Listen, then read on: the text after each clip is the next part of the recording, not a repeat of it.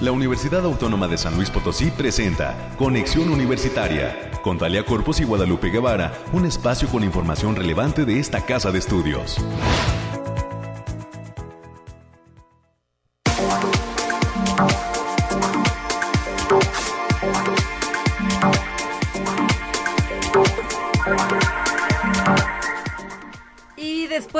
De lunes de suspensión de labores en Conexión Universitaria, estamos ya de regreso para llevarle a usted información importante sobre lo que acontece en la Universidad Autónoma de San Luis Potosí. Soy Talia Corpus y a nombre de todo el equipo que hace posible este esfuerzo de comunicación, les doy la más cordial de las bienvenidas. Le pido que se queden con nosotros hasta las 10 de la mañana y que nos permitan compartir noticias de interés sobre lo que acontece en esta la universidad pública más importante del estado de San Luis Potosí. Gracias por estar con nosotros en las señales de casa, las de Radio Universidad. Usted nos escucha a través del 88.5 de FM, del 1190 de amplitud modulada, que tienen como sede la ciudad de San Luis Potosí y eh, pues nos permite llegar a diferentes latitudes de esta área y también de la zona conurbada. Y también el 91.9 FM, cuya señal nace en la ciudad de Matehuala y nos eh, permite alcanzar diferentes hogares, oficinas y a personas que están sintonizando en la señal de esta, de esta frecuencia 91.9 FM, no solo en Matehuala, sino en otros municipios del Altiplano Potosino y al sur del estado de Nuevo León. Recuerden que tenemos líneas de comunicación directas a cabina. Ustedes nos pueden escuchar, eh, perdón, nos pueden llamar al 444-826-1347 y 48. Son los números de esta estación de radio, Radio Universidad. O si lo prefieren, nos puede escribir a nuestra cuenta de Facebook. Nos eh, puede localizar como Conexión Universitaria UASLP y ahí también estamos recibiendo sus sugerencias o comentarios. Eh, gracias por su apoyo esta mañana a Anabel en los controles técnicos y a nuestro productor, el ingeniero Efraín Ochoa. Son las nueve con tres y le platico lo que tenemos contemplado para el día de hoy. En cuanto a entrevistas, a las 9.20 de la mañana voy a platicar con ganadores del proyecto integrador de la Facultad de Ingeniería.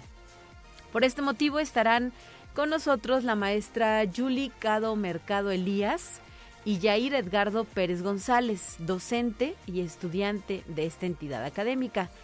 Para las 9.30 de la mañana realizaremos una entrevista en la línea telefónica con la doctora Urenda Navarro Sánchez. Es la defensora de derechos universitarios y justo nos va a compartir cómo cierra el año esta entidad académica que, por cierto, está atravesando por un cambio de sede, por lo cual es importante comunicar a nuestra comunidad universitaria cuáles serán las nuevas instalaciones de la Defensoría de Derechos Universitarios. Y en el último bloque, los temas culturales vendrán de la mano de Tomás Antonio Arredondo Olivares. Es el director de la rondalla de la Facultad de Ingeniería, que ya alista eh, los instrumentos, las voces, los acordes para festejar esta misma semana 50 años de existencia. Así es que enhorabuena a la rondalla de la Facultad de Ingeniería y ya le tendremos a usted los detalles del recital que están preparando para festejar cinco décadas de ardua labor a favor de la música y de este estilo tan particular, lleno de romanticismo como es la rondalla. Esto y las secciones de siempre, las que usted ya conoce, las noticias universitarias con América eh, Reyes, tendremos también el reporte de clima en unos instantes más, le estaré eh, platicando qué es lo que viene para San Luis Potosí. Y eh, por supuesto tendremos las noticias relacionadas con los temas nacionales y con las cuestiones científicas y tecnológicas para concluir nuestra pequeña dosis de ciencia aquí en Conexión Universitaria. Quédese con nosotros, gracias por la sintonía y pues bienvenidas y bienvenidos. Estamos iniciando ya.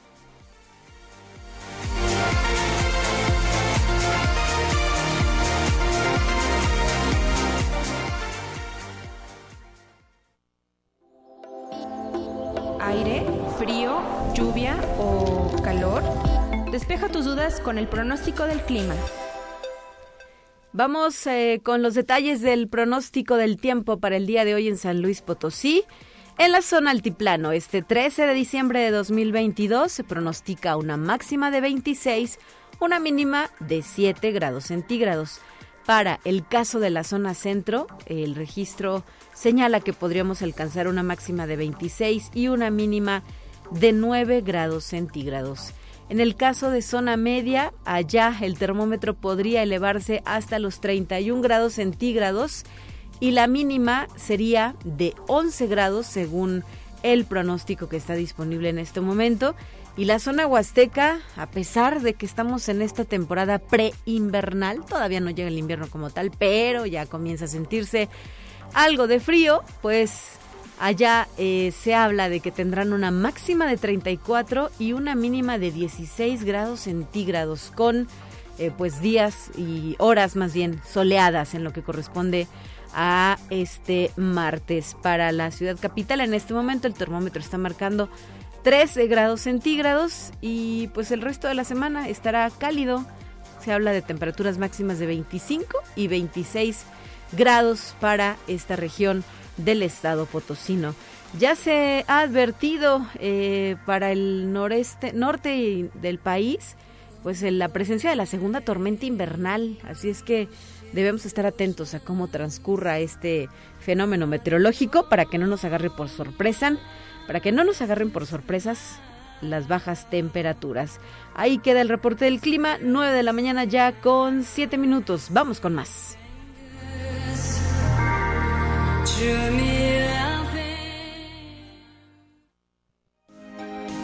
Escucha un resumen de Noticias Universitarias.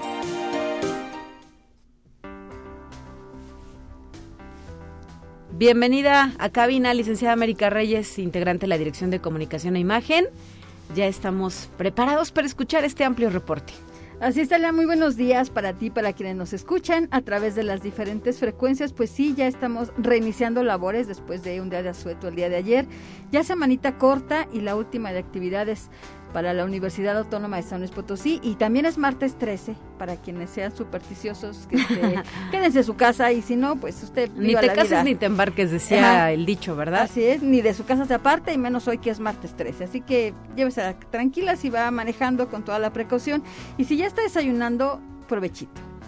Mucho provechito. Un café un atole un tamal un buñuelo los los Platillos típicos de la época, ¿verdad? Ay, sí, sí. El tamalito sí se antoja con un atolito bien caliente, por favor. Uno de lomo, rojo por favor. Bien, pues mientras tanto vamos a darle la información.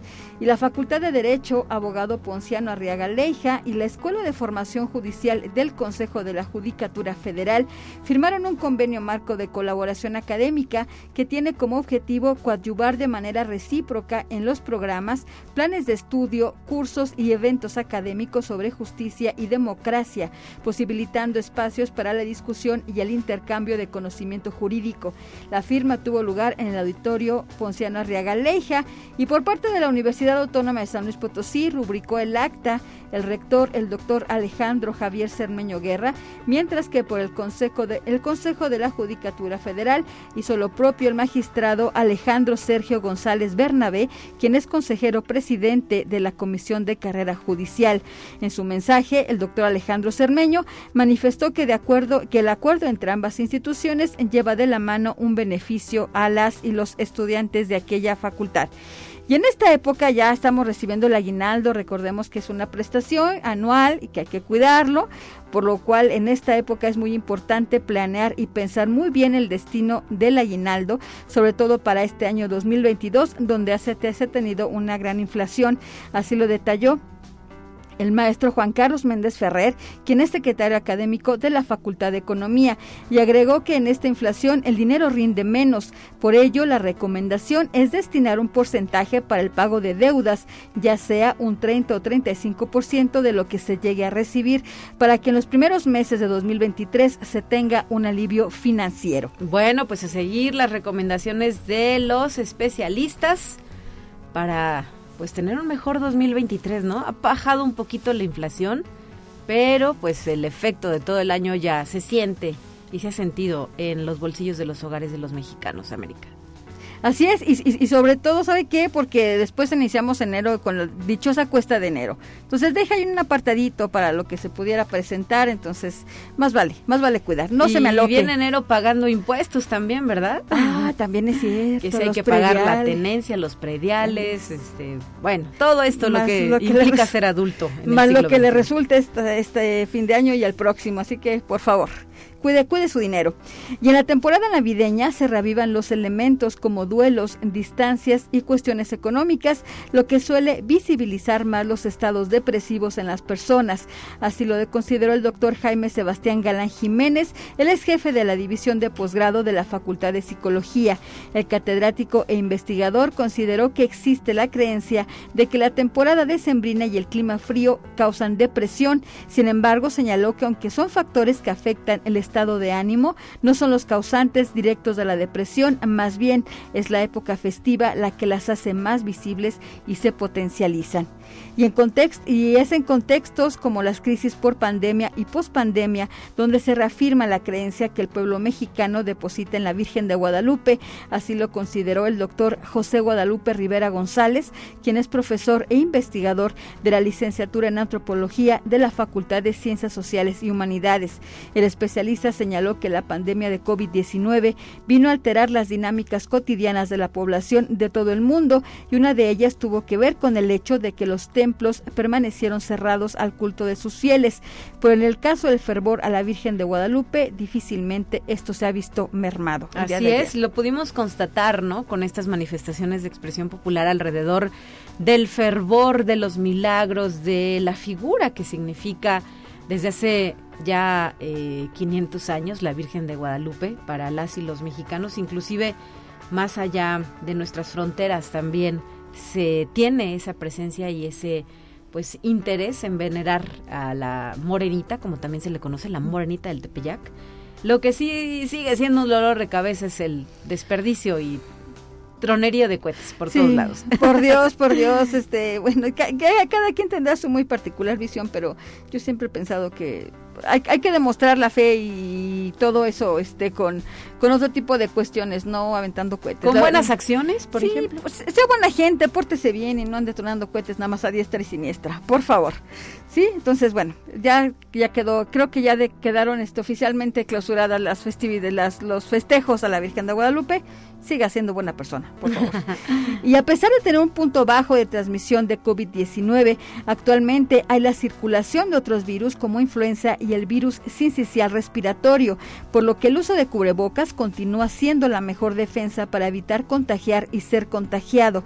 En esta temporada de bajas temperaturas, así lo afirmó el doctor Andreu Comas García, quien es docente e investigador de la Facultad de Medicina, y destacó que debido a que se han pronosticado muy bajas temperaturas, las proyecciones son que se presentan tres picos importantes de la triple pandemia, que son COVID-19, virus sincicial respiratorio e influenza de este último dijo que este año se tiene una circulación que ha rebasado incluso el pico que se tuvo en el 2017. Cuídese mucho, ahorita sí se está dando mucho la influenza, hay muchos los hospitales están este pues si no saturados, sí hay muchísima gente, niños sobre todo que se están contagiando de esto. Sígase poniéndose el cubrebocas y sobre todo vacúnese, vacúnese. También es muy importante hacer énfasis en esto. América, así como lo es el cubrebocas, una herramienta pues que desafortunadamente no podemos dejar de usar. Habíamos suspendido, ¿no? Ya habíamos relajado un poquito las medidas. Ayer inclusive el Estado de Nuevo León daba a conocer, me parece que es el primero en, retomar esta postura, ¿verdad?, de uso obligatorio del cubrebocas en ciertos espacios cerrados. Y pues eh, la ciudadanía tenemos que estar alertas. Creo que ya debimos haber aprendido la lección, ¿verdad? De lo que implica no hacer eh, pues eh, no hacer caso de las recomendaciones de los especialistas como este en esta ocasión el experto de la Facultad de Medicina el doctor Andreu Comas García quien insiste en la necesidad de que llevemos el cubrebocas si usted se sube a un taxi si va en el transporte urbano si está eh, pues en alguna reunión en un espacio cerrado inclusive en lugares abiertos si usted quiere ponérselo úselo más vale que lo tachen de exagerado a que después esté enfermando y se nos complique la vida con esto. Sí, no, y aparte también, si usted sale muy temprano de casa, llévelo por la calle porque incluso también nos, nos sirve un poquito para nos tape el frío. Pues, entonces sí, es. úselo, sígalo poniendo. Y aunque en México 7 de cada 10 adultos tienen problemas de sobrepeso u obesidad, la temporada navideña causa estragos y riesgos en la salud de los mexicanos por los excesos en la ingesta de comida y bebidas por las fiestas. Así lo señaló la doctora Mariana Navarro Tobar. Ella es coordinadora de la licenciatura en nutrición de la Facultad de Enfermería y Nutrición de esta casa de estudios quien señaló que es muy fácil el, incremento de peso, pues de cada 7000 calorías que excedamos en nuestra alimentación, estas se van a transformar en una subida de un kilo de tejido graso. Aunado a ello, el creer que consumir alimentos como tamales, panes u otras comidas navideñas y que sean de poco volumen, estos tienen un valor calórico inmenso. Y nada de que acá acabo ya es porque ya es diciembre y sus posadas, no, cuídese mucho, cuídese mucho. Sí, porque después en enero andamos con tragedias. Y si somos personas que necesitamos tomar algún tipo de medicamento, no olviden hacer eh, pues estas estos este consumo verdad de las medicinas. No hay que saltárselas no hay que darse días libres. Finalmente la medicina pues para algo fue eh, eh, recomendada y fue eh, pues señalada por un especialista, ¿no? Hay que cuidar nuestra integridad, nuestra salud. Así es. Y la Facultad de Medicina de esta Casa de Estudios está invitando a toda la comunidad universitaria y al público en general para que asistan al primer recital del grupo musical de aquella entidad académica que está formado por estudiantes de la misma. La presentación tendrá lugar el jueves 15 de diciembre del presente año en el auditorio de la entidad a partir de las 19 horas. La entrada será totalmente libre ya sabe, lleve su cubrebocas y lleve, llegue temprano. Y el sistema de bibliotecas de esta casa de estudios pone a disposición de la comunidad el préstamo vacacional de libros en todos sus centros de información y bibliotecas y lo pueden solicitar antes del 16 de diciembre este proceso en cualquiera de los centros integrantes y los pueden devolver hasta el próximo 25 de enero de 2023. Para mayor información consulten la página www.bibliotecas.uaslp.mx. Y hay que decir que el Premio Nobel de Física 1997 y doctor honoris causa por esta universidad, el doctor William Phillips, va a estar en el Centro Cultural Universitario Bicentenario el próximo 18 de enero de 2023 a partir de las 10 de la mañana y va a impartir la conferencia El tiempo Einstein y las cosas más geniales del universo. El investigador ha sido invitado por el Instituto de Física de la Universidad y para mayores informes pueden mandar un correo a vinculación arroba Así es, América, porque si bien la entrada es libre, habrá alguna forma de controlar el acceso de los asistentes. Por ello es importante que soliciten eh, pues esta, este visto bueno, ¿verdad? Para estar en la conferencia no tendrá ningún costo, pero sí se debe tener un control del número de personas. Obviamente por la figura de la que se trata, el ganador de un premio Nobel, pues hay mucho interés entre la comunidad, no solo de San Luis Potosí, sino también de otros estados de la República, por estar presentes en este gran evento que se da en el marco de la conmemoración del centenario de la autonomía universitaria. Así es, Talia. Y ya para concluir, los invitamos a que se unan a esta celebración por los 100 años de autonomía y nos acompañen en el concierto del centenario con la Orquesta Sinfónica Universitaria. Eso se va a realizar el martes 10 de enero de 2023 a las 19 horas en el Centro Cultural Universitario Bicentenario. La entrada es completamente libre. Gracias por tu presencia en cabina. América, nos escuchamos en mi caso el próximo jueves y tú estarás de regreso el día de mañana. Así es, buen día para todos, cuídese. 9 de la mañana ya con 19 minutos. Desde la Facultad de Medicina también nos están haciendo otra invitación para el primer, primer, primer recital del grupo musical de esta entidad académica. La actividad se va a llevar a cabo este jueves 15 de diciembre en el auditorio de la facultad a las 7 de la noche y la entrada es totalmente libre. Así es que nos están eh, pues invitando. Es un evento familiar, el cupo es limitado y pues se hace extensiva la invitación a personal docente administrativo, alumnos y familiares de esta entidad académica, la Facultad de Medicina de la UASLP. Por cierto, también esta entidad académica está invitando al curso de preparación del ENARM, que se va a llevar a cabo del 15 de agosto al 15 de septiembre. Las inscripciones están abiertas y la modalidad eh, será presencial o virtual. La convocatoria está disponible en su página de Facebook y en su página de internet.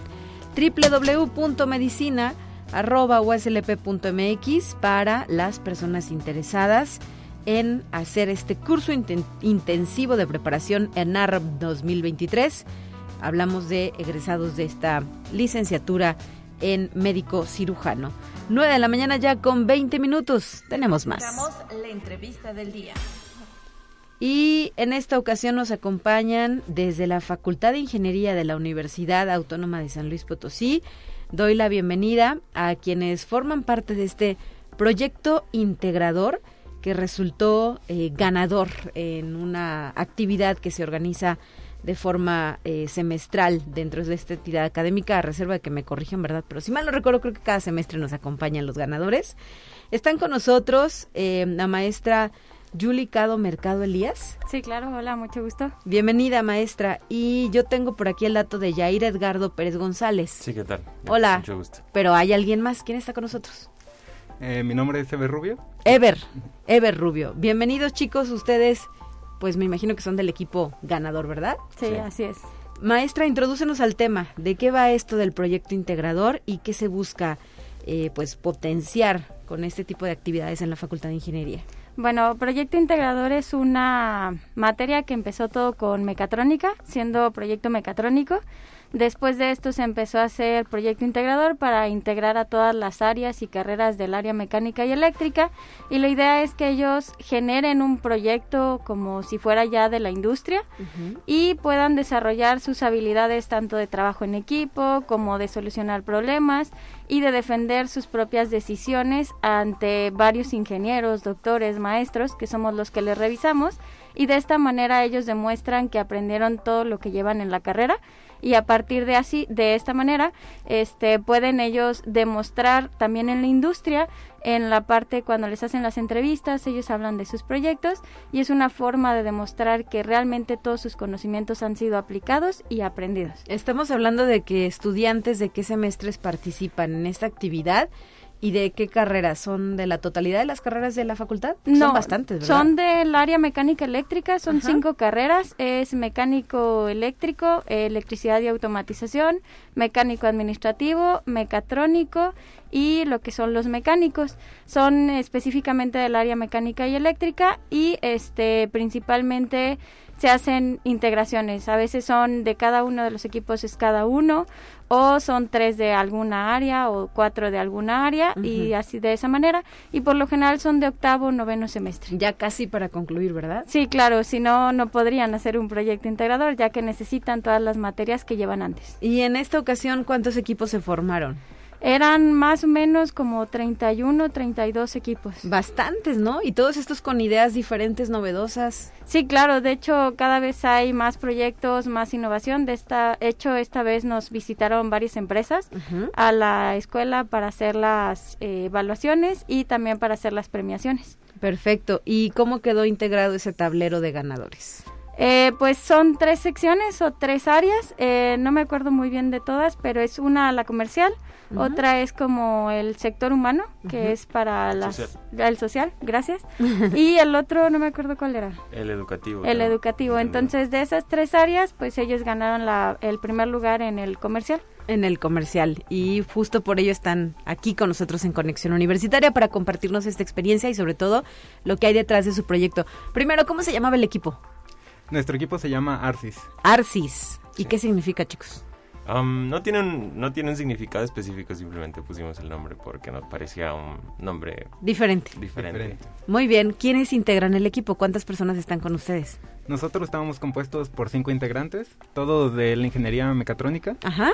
Entre ellos está mi compañero, eh, que está aquí presente, Jair, Pérez. ¿A quién más hay que darle su crédito? También hay que darle crédito a Iván Beltrán, a Edgar Tobar, a Mateo Araña y a su servidor, Ever Rubio. Muy bien, Ever. ¿Y de qué se trató su proyecto? ¿Ustedes que buscaban solucionar, responder, ayudar? ¿Qué bueno, que le dieron? Nosotros hicimos un aplicador de pegamento de control numérico computarizado Y en todo este proceso, al iniciar el proyecto integrador, nosotros hablamos A ver, con otra vez, aplicador aplicador de pegamento, de pegamento. Ajá. de control numérico computarizado. Es que suena muy rimbombante. Es básicamente- Estoy procesando la idea de lo que quieren decir. Es básicamente un robot que aplica pegamento. Ok. Y nosotros al, eh, al comenzar la materia, nosotros eh, hablamos con un ingeniero de una empresa que trabajaba con un proceso similar, sin embargo tenía una máquina que era no era automatizada, sino que tenía como que hacer un proceso ahí con una máquina eh, no automatizada, válgame. Ajá, ajá. Entonces de ahí nos surgió la idea como de poder nosotros llevar a ese, proce- ese proceso a una manera automática. Que esto implicaría hacerlo más rápido. No nada más más rápido, sino que la máquina que ellos tenían estaba especializada nada más para una pieza. Y nosotros queríamos que fuera flexible y que pudiera hacer varios tipos de piezas y Ajá. todo sí, ese sí, sí. estilo. Que tuvieron una, un, un, o sea, un mejor desempeño la máquina. Así es. Entonces de ahí surgió la idea y ya nosotros como equipo fuimos este, viendo, eh, bueno, la fuimos evaluando, fuimos viendo cómo la podíamos mejorar y pues al final terminamos con el proyecto que presentamos ahora el jueves primero de diciembre. ¿Les llevó todo el semestre desarrollar el proyecto? Sí, nos llevó todo un total de tres meses y medio aproximadamente. Ajá. Y bueno, pues estuvimos trabajando todos los días durante aproximadamente cuatro horas diarias. Ujú. Y la verdad nos resultó bastante satisfactorio los resultados. Y uno imaginaría que esto lo hacen dentro de las horas clase, pero la verdad es que no, ¿verdad? O sea, luego se tienen que juntar al terminar eh, sus, sus clases normales para seguir puliendo su trabajo. Sí, muchas veces una, uno se tiene que quedar hasta tarde siguiendo como progresando Espero en que el los proyecto. papás estén oyendo esto. Pero sí, es parte de, como que, parte de entender cómo hacer este tipo de proyectos son muy pesados, pero también son muy gratificantes una vez se realizan, pero sí es poner mucho esfuerzo, lo cual implica pues poner bastantes horas en el... en- ¿Y es la primera vez que ustedes realizaban un proyecto integrador? Sí, es la primera vez que realizamos un proyecto de este calibre, Ajá. con esta importancia. Sí. ¿Y cómo se sienten de la experiencia? La verdad es que es una experiencia bastante gratificante, principalmente porque, bueno, en, en el caso particular del equipo, nosotros como equipo pues pudimos trabajar muy bien y eh, todo fluyó bien, no hubo problemas y al final creo que todos salimos satisfechos con el resultado.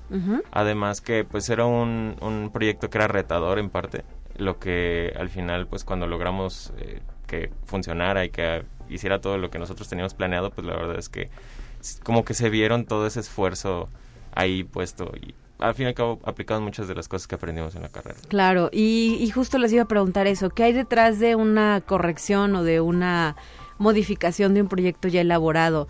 Eh, ¿Fórmulas, experimentos? Eh, ¿Cómo lo hacen? ¿Cómo lo logran? Eh, nosotros seguimos una metodología eh, bastante compleja, primero empezando por determinar la- lo que necesita nuestro cliente Ujú. o la persona a la que está dirigido. Después nosotros comenzamos con una planeación y al mismo tiempo realizamos un diseño a detalle, donde vienen incluidos fórmulas y análisis físicos, Ujú. para después comenzar el- la parte del prototipo. La ejecución de la idea. ejecución, Exactamente. Y sí, mucho, mucho de la parte de la realización de proyectos, además de tener como la parte teórica, Ujú. pues al fin y al cabo tienes que como que demostrar que tus modelos funcionan, entonces es mucho también de la luego ese es el experimentación. problema, ¿no? Que funcionen. Digo, en la teoría pueden estar muy bien, pero a la hora de llevarlos a la práctica ya se te cayó, ya no pegó, ya se movió, en sí, fin. exacto. Entonces sí es mucha de la parte también de la experimentación. Si estuvimos haciendo experimentos como casi un mes, yo creo. Este, nada más verificando que todo saliera como nosotros queríamos. Porque también ese es otro detalle, como qué tanto quieres que, como qué tan bien quieres que funcione o cosas así. Lo cual también lleva su ¿Y tiempo. qué respuesta tuvieron de la persona a la que, pues, con la que trabajaron, ¿no? En el sentido de mejorar su producto. ¿Qué les dijo? ¿Satisfecho? ¿Contento? ¿Les va a comprar la idea? ¿Qué viene con esto?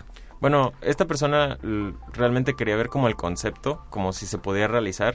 Eh, quedó bastante satisfecha en el sentido de que vio que era realizable y que pues se podía escalar a una máquina más grande. Claro que nosotros lo hicimos un poquito más pues pequeña para, para por motivos económicos y porque pues teníamos muy poquito tiempo. Pero creo que quedó interesado en ver como concepto que podía ser viable. Muy bien. Oigan, ¿y a ustedes para qué les sirve ese tipo de actividades? ¿Cómo aprecian el eh, que surjan estos proyectos integradores, que se den y además pues que vean el talento de sus demás compañeros, ¿no? ¿Para qué dices, órale, me, me late o me gusta, me siento satisfecho? Estos proyectos considero que tienen una importancia bastante grande en nuestro desarrollo profesional. Eh, muchas veces, gracias a estos proyectos, logramos conseguir tanto prácticas o incluso un puesto en alguna empresa. En mi experiencia personal, no solo me ha ayudado en esta parte, sino también me ha permitido impulsarme hacia otros ámbitos, por ejemplo, realizar un proyecto en otro, en otro país y pues bueno, pienso que tiene mucha importancia para nosotros. Muy bien, Ever, ¿verdad? Sí. Pues muchas gracias por habernos acompañado esta mañana. Se nos ha terminado el tiempo, se fue muy rápido el bloque. Qué bueno eh, que nos pudieron acompañar aquí en cabina. Enhorabuena a ustedes, a sus eh, compañeros por lograr este primer lugar. Eh, Jair Edgardo Pérez González, gracias. Sí, muchas gracias igual. Gracias, maestra Yulicado Mercado Elías, y felicidades por eh, pues compartir también con nosotros estas buenas noticias de lo que sucede dentro de nuestra institución. Muchas gracias a ustedes, es un placer. Gracias. 9 de la mañana ya con 31 minutos, un corte. Regresamos.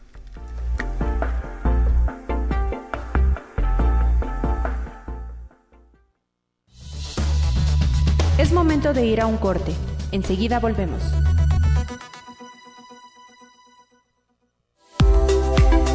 Continuamos en conexión. Volvemos con más temas.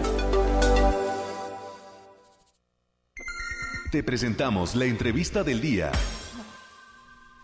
Voy a la línea telefónica donde ya se encuentra la doctora Urenda Keletsú Navarro Sánchez, titular de la Defensoría de Derechos Universitarios, y a quien le agradezco enormemente que nos regale estos minutos para Conexión Universitaria.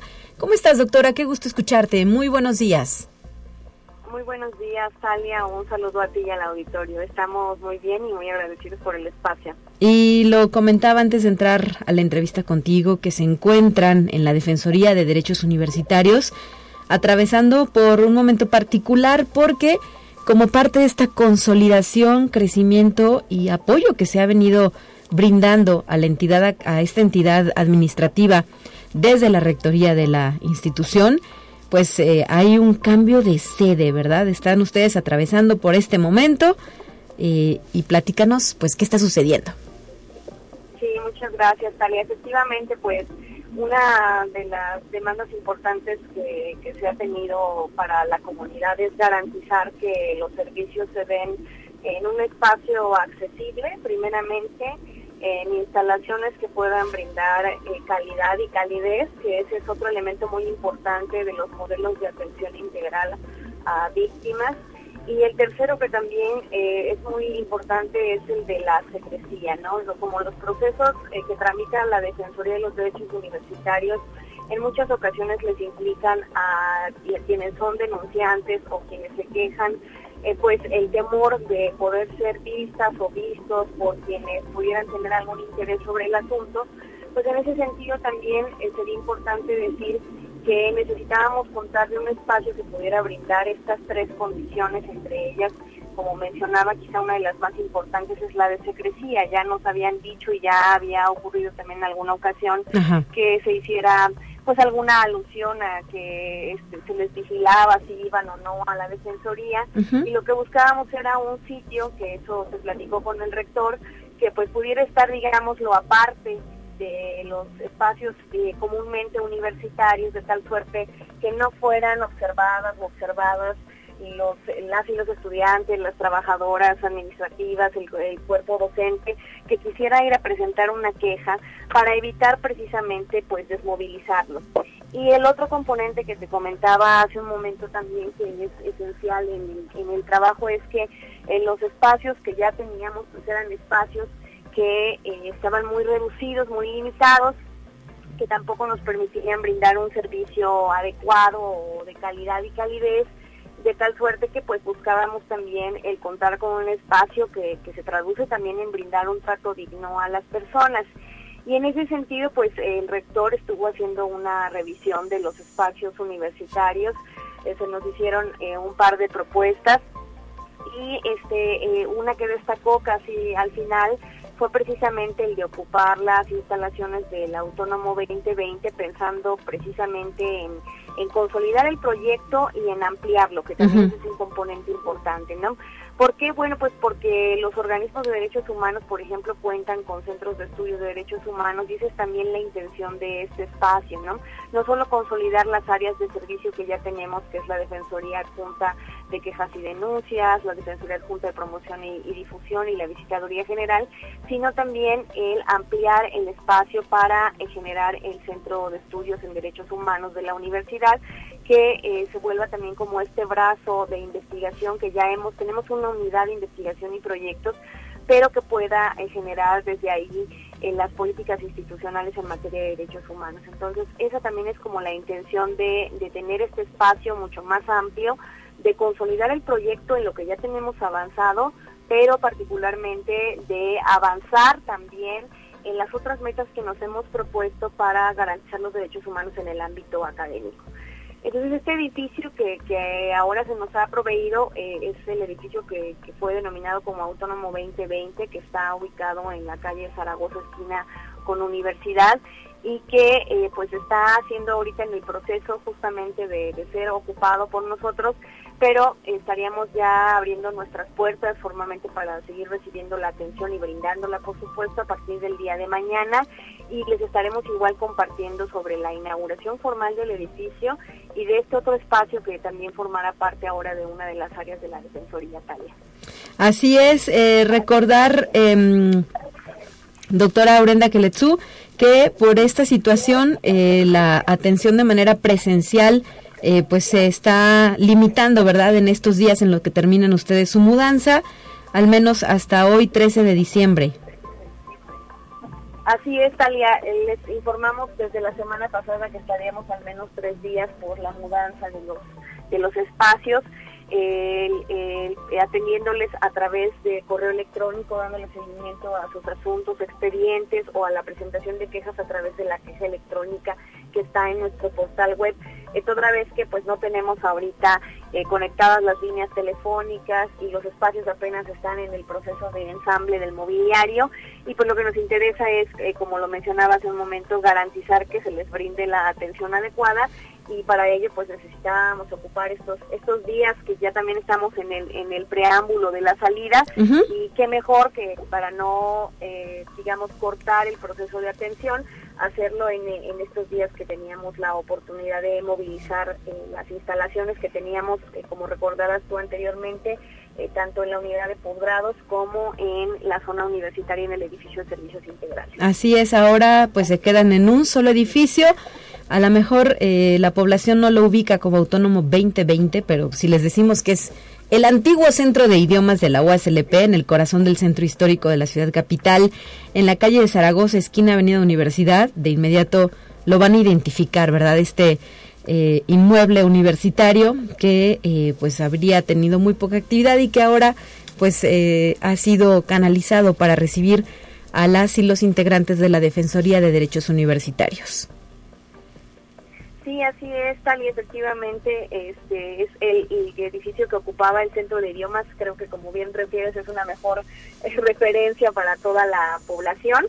Eh, de cualquier manera les vamos a estar compartiendo ya la información muy precisa por todas nuestras redes sociales para que se puedan dirigir con nosotros y estaremos a la espera de brindarles un mejor servicio que también tiene la ventaja de estar en el centro histórico, que es un lugar muy accesible para toda la población universitaria. Muy bien, eh, las líneas telefónicas ya tienen conocimiento si se van a quedar con las mismas, van a cambiar. Pues tenemos entendido que serán las mismas, el del conmutador general 826-2300 y nuestras líneas de atención que son 1092, 1093 y 1094. Perfecto, pues por lo pronto hoy todavía esta atención se da de manera electrónica para las personas que tuvieran eh, pues algún tema que atender o que abordar en la Defensoría de Derechos Universitarios. Y a grandes rasgos, eh, platícanos, doctora Aurenda Kletsu, ¿cómo termina este año para la dependencia que encabezas? Pues eh, te diría que con mucho trabajo, el trabajo de la Defensoría no ceja pese a que sea fin de año, tal y eh, sino que al contrario, este, pues todavía la semana pasada seguimos recibiendo quejas, incluso no habíamos eh, formalmente abierto el edificio y yo ya estuve brindando ahí una atención porque bueno, pues si las personas llegan hay que brindarla independientemente de que hayamos manifestado que estaremos en alguna otra situación. Entonces, eh, creo que es importante por eso mencionar que la gente sigue presentando sus quejas que nosotros seguimos en la tramitación de sus expedientes, que tenemos incluso por ahí algunos juicios de amparo abiertos y algunos procesos de seguimiento de terminación de la relación laboral en los casos de acoso o hostigamiento. e incluso, por ejemplo, el día eh, miércoles tenemos una audiencia justamente en el ámbito laboral en ese sentido. Entonces, realmente te diría que el trabajo en la defensoría no, no ha terminado. El año lo cerramos con eh, más de 200 expedientes de investigación, de carpetas de investigación, con más de 500 asesorías brindadas a la población, con más de 100 eh, procesos de mediación y con múltiples capacitaciones que se estuvieron brindando por parte de la Defensoría Punta de Quejas y Denuncias, con más de 20 visitas de inspección y el seguimiento respectivo en los trámites de las recomendaciones generales, las visitas in situ, el levantamiento, por ejemplo, de tendederos que realizan la visitaduría, la atención prioritaria, por ejemplo, en el caso de protestas.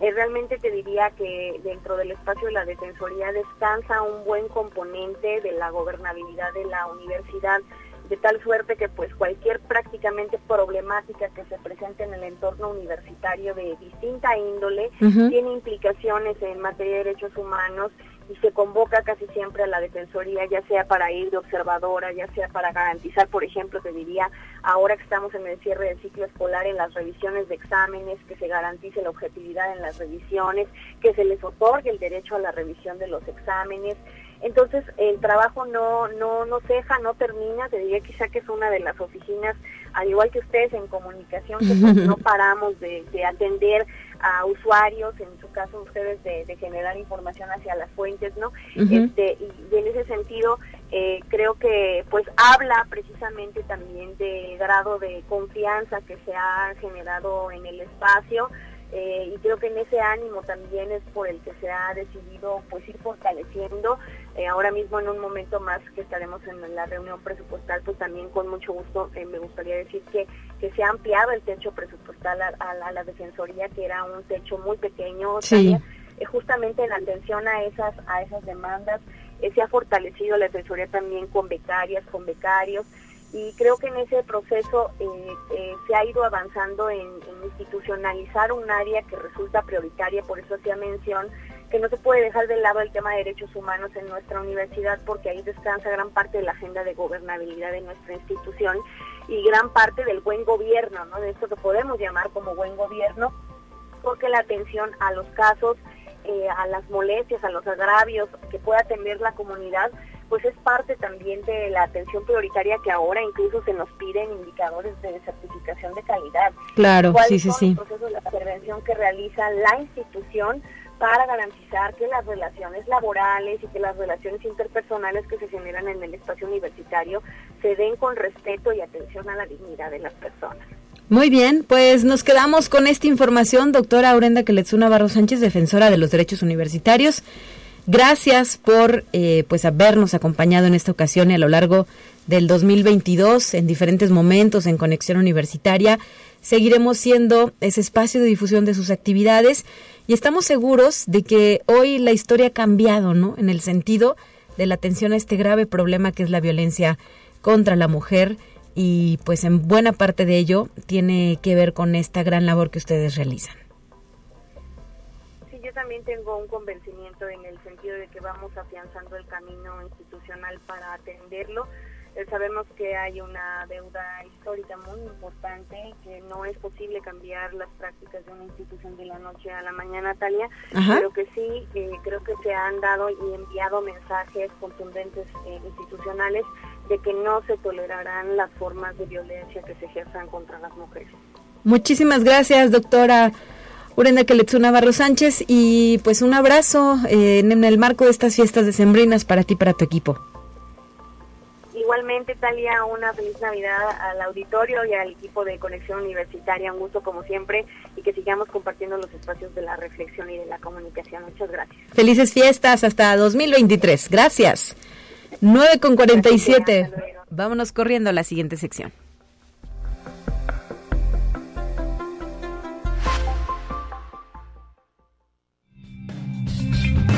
Entérate qué sucede en otras instituciones de educación superior de México. Debido a la emergencia relacionada con la COVID-19 y otros eventos epidemiológicos, la UNAM creó el Programa Universitario de Investigación sobre Riesgos Epidemiológicos y Emergentes. Sus objetivos son vigilar eventos epidemiológicos significativos para su alerta y análisis temprana en nuestro país y coordinar las actividades universitarias para una respuesta temprana en circunstancias de riesgo epidémico. Con ello se busca fortalecer las instancias universitarias encargadas de realizar investigación en salud, dotándolas de un marco jurídico idóneo que contribuya al logro de sus fines, así como al desarrollo de soluciones que permitan proteger a la población del país. Conexión Universitaria. El 50 aniversario a celebrarse en la Universidad Autónoma Metropolitana es un motivo para repensarnos y reflexionar en los temas fundamentales que tenemos que abordar como universitarias y universitarios, en donde la participación de toda la comunidad es fundamental para sentar las bases de lo que será el plan de desarrollo institucional y que es la ruta hacia los siguientes años de vida de nuestra casa abierta al tiempo. Así lo aseguró el doctor José Antonio de los Reyes Heredia, rector de la Universidad Autónoma Metropolitana. Conexión Universitaria.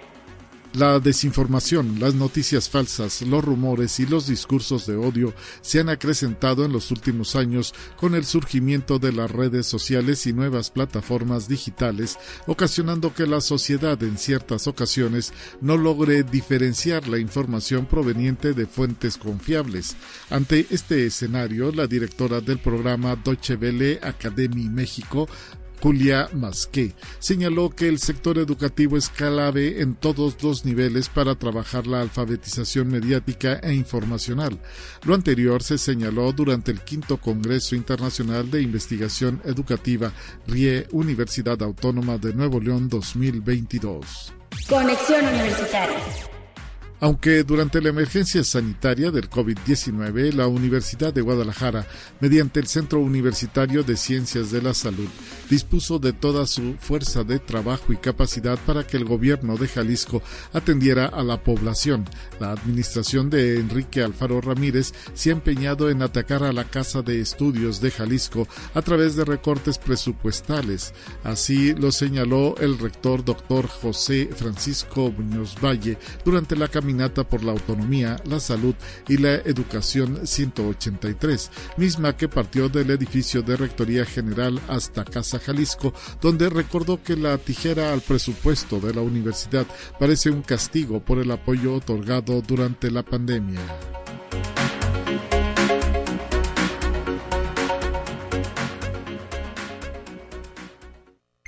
Te presentamos la entrevista del día. Para concluir con nuestro bloque de entrevistas, hoy saludo en la línea telefónica a Tomás Antonio Arredondo Olivares, quien es director de la rondalla de la Facultad de Ingeniería. Muy buenos días, bienvenido a Conexión Universitaria. Muchas gracias, Talia. Es un placer estar contigo nuevamente, como en otras ocasiones. Nos has hecho ese gran honor de permitirnos comunicarnos con tu público auditorio para darles nuestra salud como ahora lo hacemos también con mucho cariño y mucho respeto. Así es, porque ya preparan las voces, las guitarras, los acordes, el outfit y el escenario para lo que será la presentación de eh, su 50 aniversario de la rondalla de la Facultad de Ingeniería. ¿Cuándo va a suceder esto y a quiénes podemos invitar a este recital?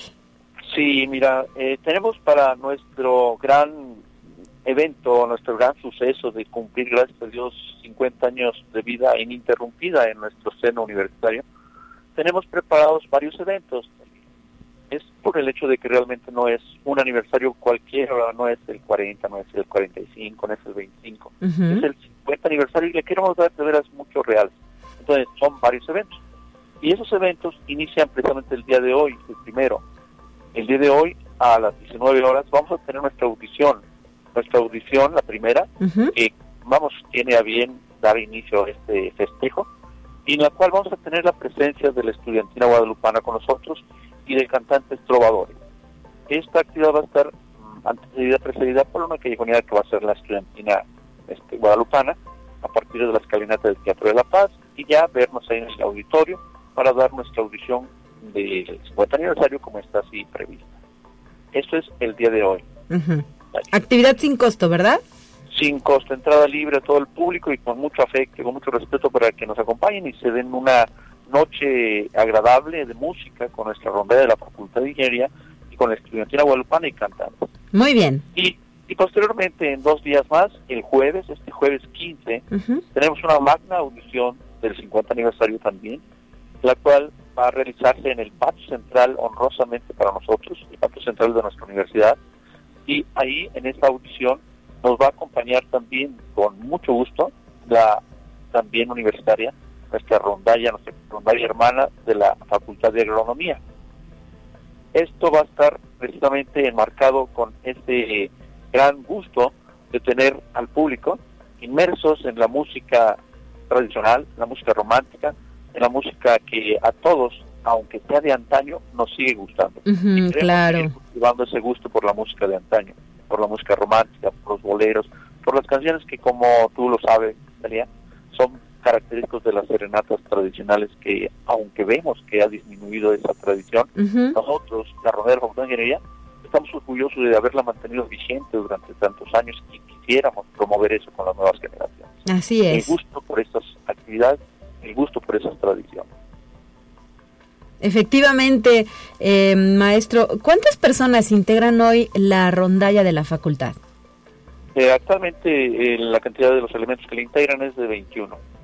21, pero tenemos mucha, este, muchos invitados a estas actividades Ujú. que son elementos que han estado en años anteriores, en generaciones anteriores, y que con motivo del 50 aniversario Se van a dar sumar. cita, se van a dar cita a estas actividades para estar reunidos festejando, lo que para ellos también es un orgullo de haber pertenecido a esta rondalla que ya durante estos 53 años ha puesto muy en alto a nuestra Facultad de Ingeniería y por supuesto a nuestra alma mater, la Universidad Autónoma de San Luis Potosí. Y si hiciéramos un, em, un regreso en la historia, ¿quién funda la rondalla? ¿Quién hay que darle ese crédito si tenemos el dato, eh, Sí, don claro. Tomás? Claro que sí, claro que sí.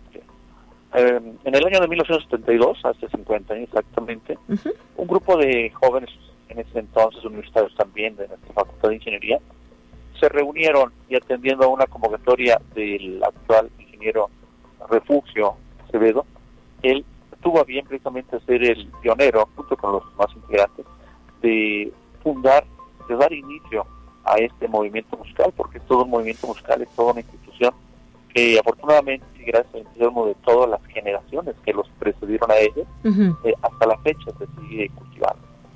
Entonces, sí, yo quiero reconocer al ingeniero que no he tenido la oportunidad ya de tenerlo presente en algún aniversario. Esperemos que la invitación ya se le hizo y que ahora él esté aquí presente porque él trabaja afuera, Ah, ya, Está- ok. está en Saltillo. Ujú. Saltillo Coahuila trabaja su vida, está fincada allá, pero quisiéramos que estuviera aquí presente también, igual como los fundadores que han sido invitados y quisieran también su presencia en estas audiciones. Y me imagino, eh, pues, la emoción de, de ver, ¿verdad?, que continúa este gran proyecto que es la rondalla de la. Facultad de Ingeniería. Y para ellos es, es un orgullo, para ellos es un orgullo. Pues muchísimas gracias por habernos en- acompañado en esta ocasión, Tomás Antonio Redondo Olivares, director de la rondalla de la Facultad de Ingeniería. Que sea un festejo eh, pues lleno de emociones, de buena vibra, de buena música y sobre todo de un entorno amistoso, ¿no? Y, y- y con cariño también. Y enhorabuena Sí, a, ustedes, a usted y a todos los integrantes de esta rondalla. Muchas gracias. Esperamos contar con tu presencia, Delia, la presencia de todos ustedes, de Lupita Guevara, de todo el personal de esa importante actividad que ustedes realizan de la difusión y la comunicación de las actividades culturales artísticas como la que hace nuestra rondalla de la Facultad de Ingeniería. Muchas felicidades y felices fiestas. Gracias. Igualmente, que estén muy bien en esta época navideña. Primeramente, salud y mucha fiesta. Gracias, Gracias. eh, maestro. 9 de la mañana ya con 57 minutos. Prácticamente nos estamos despidiendo de este espacio de noticias. Le quedamos a deber la sección de ciencias, el aguardo para mañana. Y antes de despedirnos, queremos mandar una sincera felicitación a la estudiante Brenda Camacho Miranda y a la docente Ana Soledad Bustamante Álvarez, integrantes de la Escuela Preparatoria de Matehuala de nuestra universidad, ya que obtuvieron una acreditación internacional con su proyecto titulado Encendido sin alcohol, que fue presentado en la Expociencias Nacional 2022 y ganaron el derecho a participar en la Expo Science International que se va a realizar en 2023. Así es que con enorme orgullo, la Escuela Preparatoria de Matehuala reconoce tan significativo logro que las llevará a representar a nuestra comunidad en uno, en uno de los foros más importantes para la difusión de la ciencia a nivel mundial. Siempre autónoma por mi patria educaré, así se lee en este reconocimiento que de manera pública ha hecho en la Escuela Preparatoria de Matehuala al estudiante y a la docente de esta entidad y pues con sede en el Altiplano Potosino. Muchísimas felicidades por esta participación. Y por otra parte, también la Coordinación Académica en Arte lamenta profundamente el fallecimiento de la escritora y docente del Centro Universitario de las Artes, Violeta García Costilla, por lo que expresamos de manera respetuosa nuestras más sentidas condolencias a sus familiares y amigos. Descanse en paz, Violeta García Costilla. Ya nos vamos, 9 con 58. Mañana estará de regreso en estos micrófonos mi compañera Guadalupe Guevara. Soy Talia Corpus y le deseo un excelente martes a todas y a todos.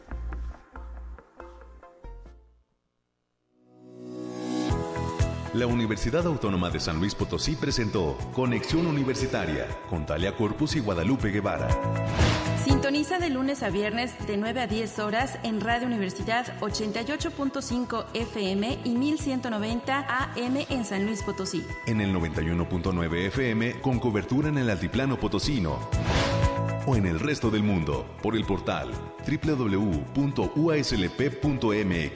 y la app UASLP de descarga gratuita.